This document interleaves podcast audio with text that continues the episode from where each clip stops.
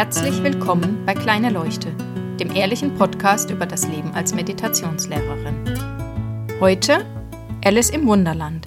Ich gebe mir selbst gute Ratschläge, aber ich folge ihnen selten. Das kennen wir ja alle. Wir haben diese Momente, wo wir eigentlich wissen, was wir tun sollten, und aus irgendwelchen Gründen machen wir es doch nicht.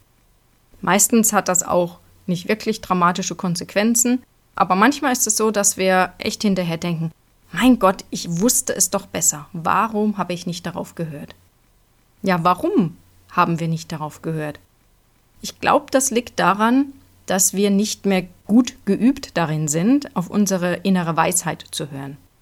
Als Kinder sind wir da noch total gut. Wir haben da noch wirklich den Kontakt und wissen einfach, wir wollen jetzt das und wir wollen das nicht und zeigen das auch deutlich. Leider wird uns das dann mit der Zeit abtrainiert. Und gar nicht aus Bösartigkeit, manchmal einfach tatsächlich, weil einfach das Leben ist, wie das Leben ist. Und wir nicht wirklich Zeit haben, unseren Kindern zu erklären, warum wir jetzt nicht darauf eingehen können, dass sie eigentlich wissen, was gut für sie ist.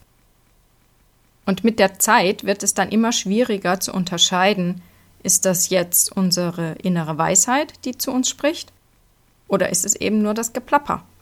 Da gibt es für uns keinen Unterschied mehr. Wir hören einfach diese Stimmen in uns, und ich meine das jetzt nicht tatsächlich, sondern einfach, dass wir mit uns selbst diskutieren und wir wissen einfach nicht, welches ist jetzt dasjenige, das Recht hat.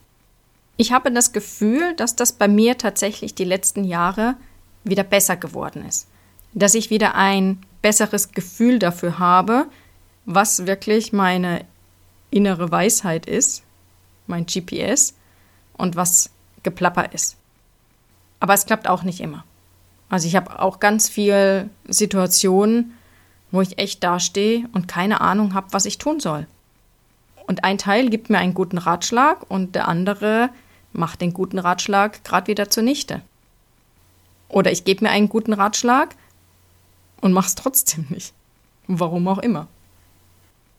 Ich glaube, das Beste ist tatsächlich, wenn wir damit uns selbst gnädiger sind.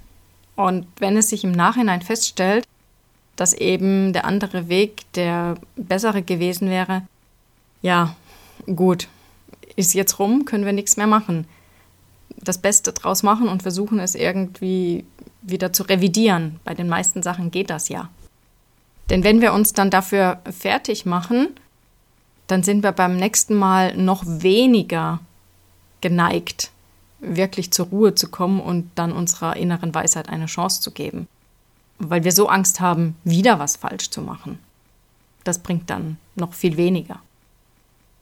Manchmal denke ich auch, dass das, was wir uns da eben an guten Ratschlägen geben, gar nicht wirklich unsere innere Weisheit ist, sondern irgendwas, was wir wo gehört haben, das zwar intellektuell für uns Sinn macht, aber das wir noch nicht wirklich für uns gesehen haben, dass es für uns jetzt sinnvoll wäre, danach zu handeln. Diese Kategorie finde ich eigentlich am einfachsten, denn wenn ich dann irgendwann eine Erkenntnis habe und sehe, das ist tatsächlich sinnvoll, dann werde ich es einfach tun dann gibt es da keine Diskussion mehr. Bei dem ersteren, da kann ich nur sagen, habt Geduld mit euch, übt weiterhin, möglichst wirklich auf euer Herz zu hören, wenn ihr es so nennen möchtet. Ich glaube fest daran, dass das mit der Zeit besser wird. Je weniger wir uns da stressen und unter Druck setzen, dass wir immer das Richtige tun müssten, desto eher tun wir tatsächlich das Richtige. Das Beste ist vermutlich, das Ganze mit ein bisschen Humor zu betrachten und es nicht ganz so ernst zu nehmen, wenn wir halt mal wieder einen kleinen Umweg gelaufen sind, weil wir trotz besserem Wissens halt links abgebogen sind, anstatt geradeaus zu laufen oder rechts. Vielleicht könnt ihr mal ein bisschen darauf achten, dass es auch auf Umwegen viel zu entdecken gibt und dass man da auch seinen Spaß haben kann. Ich wünsche euch viel Spaß dabei und einen schönen Abend, guten Morgen oder schönen Tag. Bis bald.